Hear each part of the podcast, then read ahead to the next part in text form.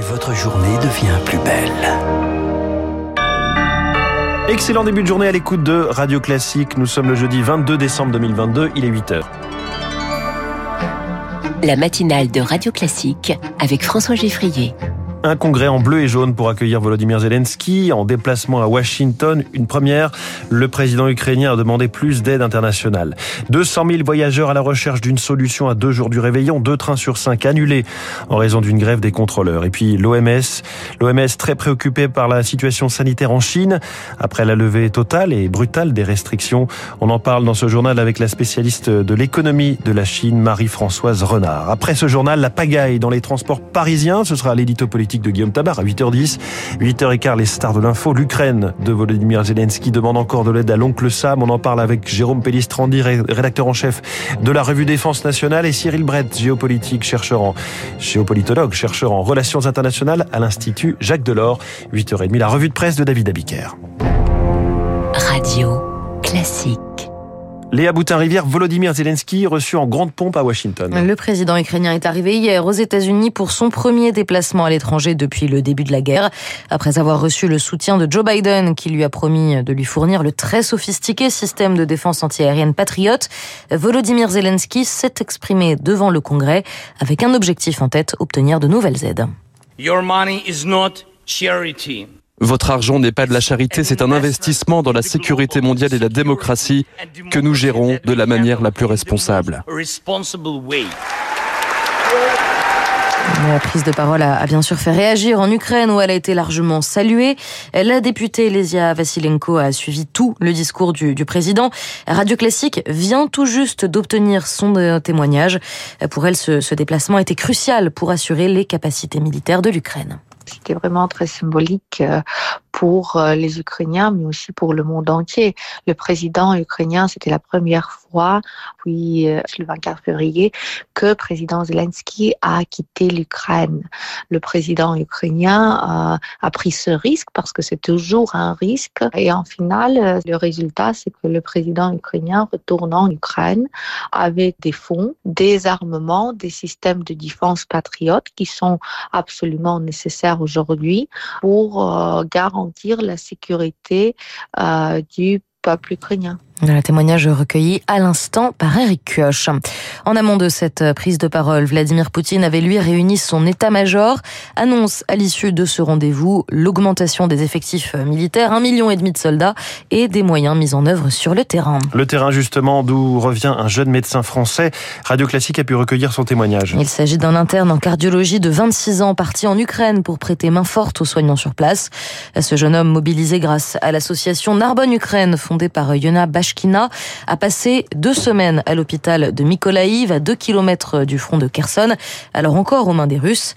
Entre coupures de courant, froid et manque de matériel, il raconte son éprouvante mission sur place. Le premier soir, à 22h, j'ai été appelé sur un poste opératoire avec une dame chez qui on a dû arrêter les soins parce qu'on n'avait pas assez de moyens pour la sauver. Ils ont très peu de matériel. Vous recyclez les aiguilles les seringues, vous manquez vraiment de tout. Il y a des chambres à 8 patients par chambre avec des gens qui toussent, qui ont des maladies infectieuses. Les blocs opératoires, nous, ils tournent 24 heures sur 24. S'il y a une alerte à la bombe, on ne peut pas aller se cacher parce que vous avez des blessés, vous pouvez pas les abandonner sur la table d'opération. Autant le civil qu'après une bombe sur sa maison ou euh, quatre jeunes qui arrivent de Kherson ligne de front avec euh, chacun plusieurs balles dans le ventre. Donc c'est dur. Au retour, j'ai passé euh, quatre heures à pleurer parce que l'adrénaline retombe, le, le, manque de sommeil retombe et parce que vous conscientisez un peu tout ce que vous avez vu. Au micro d'Anna Huot. En France, le secteur de la santé réclame plus de moyens humains dans les colonnes du monde. Un collectif de soignants réclame 100 000 infirmiers en plus dans les années à venir afin d'éviter, disent-ils, que l'hôpital ne s'écroule. Un TGV sur trois annulé ce vendredi. Les contrôleurs de la SNCF en grève. La situation sera légèrement dégradée samedi et dimanche avec deux trains sur cinq supprimés. 200 000 voyageurs sont concernés et vont devoir trouver dans l'urgence une solution. À ce stade, Charles Ducrot, c'est un peu la cohue. Il va effectivement falloir faire vite pour remplacer son trajet en train par un trajet en bus. 80% des cars Flixbus, par exemple, sont remplis. Charles Briard, représentant de la compagnie. On a calibré pour pouvoir accueillir vraiment un, nombre de passagers qui sera record d'ailleurs euh, pour Flixbus euh, sur un mois de décembre depuis, depuis notre création. Et les taux d'occupation vont être assez élevés. Faute de bus, d'autres privilégient le covoiturage, mais trouver son chauffeur peut virer au casse-tête, confie Nicolas Michaud, porte-parole de Blablacar. On a enregistré deux fois plus de réservations de covoiturage pour ce week-end. On a 300 000 places de covoiturage qui sont proposés sur Blablacar, mais ça euh, ne va presque pas suffire pour permettre à tout le monde de voyager. Donc là, on a prévu d'envoyer euh, des SMS, des mails aux personnes qui sont inscrites sur Blablacar. On a prévu de prendre la route pour faire en sorte qu'un maximum de personnes puissent euh, partir en vacances ce week-end. Petite consolation pour les usagers sans solution, la SNCF s'engage à rembourser deux fois le prix du billet. C'est le cas pour Émilie qui espère pouvoir covoiturer. C'est un peu la moindre des choses de proposer ça comme solution à défaut. Moi, j'ai pas de nouvelles de la SNCF par rapport à ça en tout cas. Un remboursement sans condition sous forme de bon d'achat pour effectuer un trajet plus tard. Et sachez que pour vous faire rembourser, il faudra faire vous-même les démarches en ligne par téléphone ou en agence. Il est 8h06 sur Radio Classique. L'Organisation mondiale de la santé se dit très préoccupée par la situation sanitaire en Chine. Difficile d'avoir des chiffres précis. Les tests PCR ne sont plus systématiques, mais le nombre de cas de Covid semble exploser et pour cause. Après trois ans d'une stratégie zéro Covid extrêmement stricte, Pékin a levé brutalement ces dernières semaines la plupart des restrictions sanitaires. Bonjour Marie-Françoise Renard. Bonjour. Vous êtes directrice de l'Institut de recherche sur l'économie de la Chine, professeur à, l'Université de, de Clermont-Auvergne. Les chiffres officiels chinois semblent largement minorés depuis le début de l'épidémie, il y a bientôt trois ans. Hier, par exemple, le gouvernement n'annonçait aucun mort lié au Covid. Pourtant, des files de corbillards s'allongent devant les, les crématoriums. Comment savoir quelle est véritablement la situation sanitaire sur place?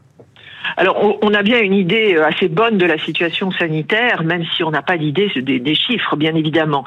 Aujourd'hui, on voit qu'il y a une explosion des cas et le gouvernement cherche à trouver des critères qui lui permettraient de minimiser la mortalité. En fait, à partir du moment où le gouvernement a assoupli cette politique zéro Covid, on s'est intéressé encore plus au nombre de malades ou au nombre de morts, mais en fait, l'OMS a dit que selon les experts de l'OMS, la pandémie aurait pris une ampleur nouvelle avant que la politique zéro Covid soit assouplie. Donc, ça fait déjà plusieurs semaines que le nombre de cas augmente très fortement et que le gouvernement n'arrive pas à les contrôler.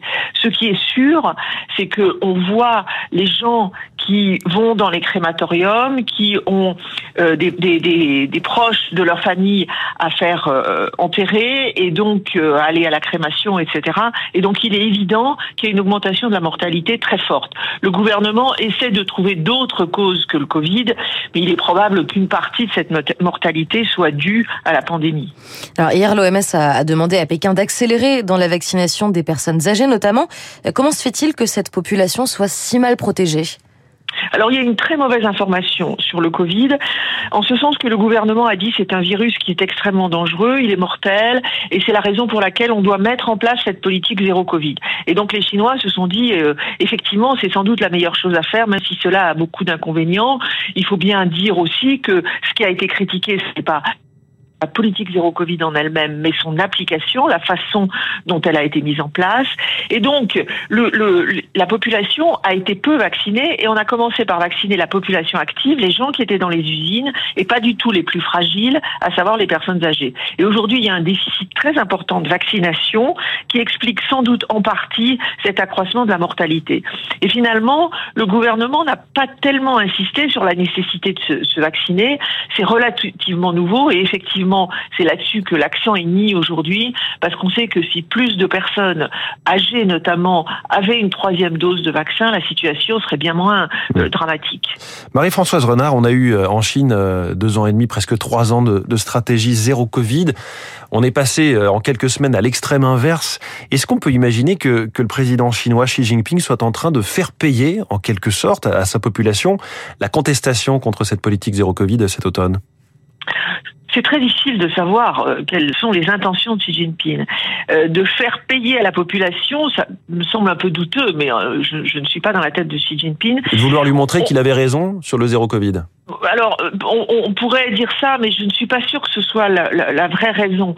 Parce que ça fait des mois qu'on se dit qu'après le congrès du Parti communiste, il y aura sans doute un assouplissement qui était beaucoup demandé en Chine. Beaucoup de gens ont demandé un assouplissement de cette politique. Et on peut penser que peut-être euh, Xi Jinping s'est dit d'une part que visiblement la politique zéro Covid ne permettait pas de vraiment contrôler la pandémie, ça n'était pas suffisant. On voyait bien qu'il y avait un développement du virus. Et part, c'était très coûteux en termes économiques et que à court terme, il fallait essayer de, de, de contrôler les choses pour relancer l'économie. Alors, on peut, on peut se dire, certains ont dit, euh, la, la, la, stratégie de Xi Jinping consiste à dire, vous voyez, si on laisse faire les choses, il y a une, un très fort taux de mortalité, donc on avait raison et il faut revenir en arrière. Mmh. Je ne suis pas sûr qu'on puisse revenir en arrière, je ne suis pas sûr du tout que ce soit la volonté de Xi Jinping, je pense que personne ne le sait d'ailleurs. Mais dans tous les cas, comme l'a dit l'OMS, l'accroissement de la pandémie dont on parlait peu, puisqu'on parlait que de cette politique zéro Covid, mais on voyait qu'il y avait des foyers qui naissaient un peu partout dans la Chine, pas seulement dans les grandes villes côtières, et donc ce développement de la pandémie et son coût économique ont fait que euh, si on ajoute les manifestations dans la, euh, concernant l'application de la politique, eh bien le gouvernement avait de nombreuses raisons d'assouplir cette politique, et encore une fois, peut-être l'avait-il déjà décidé en disant que on n'allait rien changer avant le, le, le, le le congrès du Parti communiste pour ne pas remettre en cause sa propre politique, mais qu'on pourrait assouplir cette politique lorsque le congrès serait fini. Merci beaucoup Marie-Françoise Renard d'avoir été euh, en direct euh, l'invité du journal de 8 heures de Radio Classique, le journal de Léa Boutin-Rivière. Merci beaucoup Léa, à tout à l'heure et dans quelques secondes le rétablissement des transports publics parisiens. Ce sera l'édito politique de Guillaume Tabar, puis les stars de l'info, l'Ukraine qui a plus que jamais besoin des États-Unis. On en parle avec nos deux invités. 8h11.